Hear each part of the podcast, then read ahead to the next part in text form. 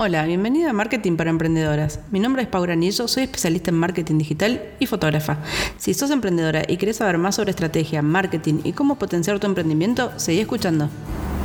Bueno, vamos a empezar con este nuevo episodio de Marketing para Emprendedoras. Eh, hoy queremos hablar, hoy vamos a hablar sobre los 10 errores más comunes que cometemos en Instagram. Eh, hice un listado de 10 errores que veo muy frecuentemente en distintos perfiles y se me ocurrió compartirlo con ustedes para ayudarlos a optimizar su, su perfil. Son todas eh, cuestiones bastante básicas y que les van a ayudar a ver resultados y van a ver cómo la gente interactúa muy distinto con sus perfiles y con sus cuentas eh, a partir de estos cambios. El primer error más común que veo es que no usan los hashtags o no los usan eh, en toda su esplendor, digamos, en toda la cantidad de hashtags que podrían usar.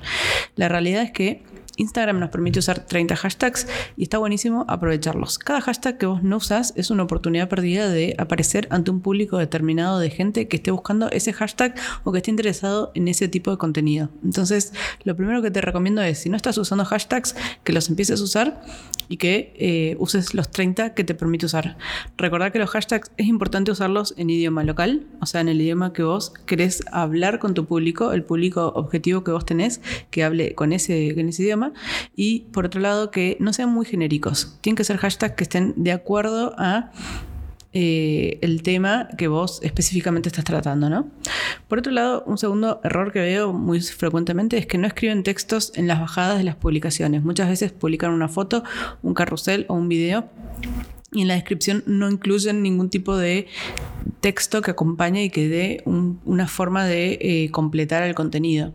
La realidad es que el contenido es un, complemento entre varias cosas, ¿no? Tenemos la imagen, tenemos los hashtags, tenemos la localización, tenemos el texto y los comentarios que la gente hace. Hay un montón de, aspectos que hacen que un contenido funcione. Desperdiciar la oportunidad de compartir contenido dentro del texto de la publicación es eh, uno de los grandes errores que veo que se cometen. Entonces, eh, hay mucha gente que no lee el contenido, es verdad, pero también la realidad es que para aquellas personas que sí leen el contenido y que sí lo pueden aprovechar, es un desperdicio que no lo estés usando. El tercer error que veo bastante común es no incluir un call to action o una llamada a la acción. Los call to action o llamadas a la acción son básicamente herramientas que nos permiten generar que nuestro público haga algo después de consumir nuestro contenido. Y es importante incluirlos porque la gente a veces no sabe qué hacer o no, no, está, no tiene claro qué hacer después de ver tu contenido. Entonces, incluir un call to action lo que hace es asegurarte de que hagan o de intentar acercar lo más posible a que la gente haga eh, aquello que vos querés que hagan. Por ejemplo, si vos compartís un contenido donde querés que la gente posteriormente comente sobre el contenido y que, y que responda de alguna forma, lo que te sugiero es que pongas una llamada a la acción que sea muy clara y que sea, contame en los comentarios qué opinas sobre tal cosa o cómo harías vos para tal cosa. Entonces, este tipo de llamadas a la acción lo que hacen es eh, indicarle un poco a la persona por dónde queremos que vaya, ¿no? Y, son muy útiles y son súper efectivas cuando están bien hechas. Cuando no existe esta llamada a la acción, lo que sucede es que la gente está perdida. Es como miran el contenido, por ahí leen lo que escribiste y queda ahí. No están invitadas a hacer una conversación eh, con vos posteriormente. El cuarto error bastante común que veo es que eh, no tienen información de contacto en la bio. Más allá de que Instagram nos permite agregar teléfono, eh, WhatsApp, eh, mail y demás como botones, es importante que la gente entienda cómo querés vos ser contactada. Si vos preferís ser contactada a través de WhatsApp, si preferís ser contactada a través de tu web, si preferís ser contactado a través de un mail lo que sea que a vos eh, sea tu método favorito, tenés que ponerlo en este, en este apartado, en la bio, en la bajada. Te va a ocupar un poco de espacio de la bio, que de por sí es muy limitado, pero igualmente lo recomiendo ampliamente porque eso asegura de que la gente canalice sus consultas y sus preguntas y su contacto con vos a través del método que vos querés eh, utilizar o que vos preferís. Entonces, eh, incluir eh, dentro de tu bio un, contacto y, aclarar que es a través de ese medio que vos preferís ser contactada. El, el, quinto error común que yo veo es que usan eh, Linktree cuando, o una herramienta similar cuando nosotros tenemos una web propia. Y esto no solo es un desperdicio porque eh, estamos llevando tránsito, tráfico de la web hacia, hacia Linktree y no hacia nuestra propia web, sino que aparte nos limita muchísimo en cuanto a lo que podemos hacer con esa, con esa herramienta que de por sí es muy limitada, porque en Instagram en la bio podemos poner solamente un link. Entonces, si vos ese link lo estás eh, encajando dentro de los links que te sugiere y que te permite Linktree, lo que estás haciendo es limitar cómo podés gestionarlo. Entonces, lo que yo recomiendo es, si ya tenés una web, que crees una landing donde vos eh, lleves a la gente a esa landing y le indiques claramente lo que querés que haga. Dentro de esa landing vos podés poner todos los links que quieras, aunque en realidad es mejor que sea bastante eh, sencillo el camino que vos le sugieras a tu, a tu gente, ¿no? A la gente que te visita. Entonces eh, puedes poner dos o tres links, que sea, por ejemplo, los descargables gratuitos, que sea eh, un link hacia tus servicios y, no sé, alguna otra cosa que se te ocurra, y que sea muy limpia la página. Entonces la gente entra directamente a esa página y hace, elige dentro de los links que vos le ofreces eh, lo que quieren hacer. Entonces, si usas Linktree y tenés una página propia, te recomiendo que no lo uses más, eh, Linktree o cualquier eh, servicio similar, ¿no? Después, otro error muy común que yo veo es tener demasiadas historias destacadas, desordenadas, desactualizadas, sin sentido estratégico. La realidad es que las historias destacadas son una herramienta que pueden ser usadas muy efectivamente cuando están armadas con propósito. Entonces, lo que yo sugiero siempre es analizar qué sentido tiene cada una de esas historias destacadas y qué quiero que haga yo la persona cuando las mire. Si, tus historias destacadas eh, simplemente es un rejunte de historias que no tienen sentido entre sí mismas, mejor no tener nada. Es mejor que tengas cuatro o cinco donde vos seas claro en quién sos, cuáles son tus, tus servicios, eh, qué quieres mostrarle a la gente y eh, tus clientes felices, por ejemplo. Entonces con eso vos ya tenés una, una, serie de historias destacadas muy chiquita, con poca cantidad dentro de cada una, no más de 10, porque la gente se aburre, se cansa y no los mira. Eh, entonces armás como un recorrido muy claro de lo que hace la persona cuando mira tus historias destacadas. Pues el séptimo error muy común que yo veo es no responder a los comentarios que te dejan en tus, en tus publicaciones. La realidad es que Instagram es una red social y si nosotros no estamos aprovechando los aspectos sociales de la red, estamos usándola mal, no estamos aprovechándola para lo que es y para lo que está pensada. Entonces, lo que te recomiendo es primero que contestes todos los comentarios aunque sean emojis, aunque sea un gracias, aunque sea lo que sea, que algún tipo de comentario dejes respondiendo a lo que la gente eh, te está comentando.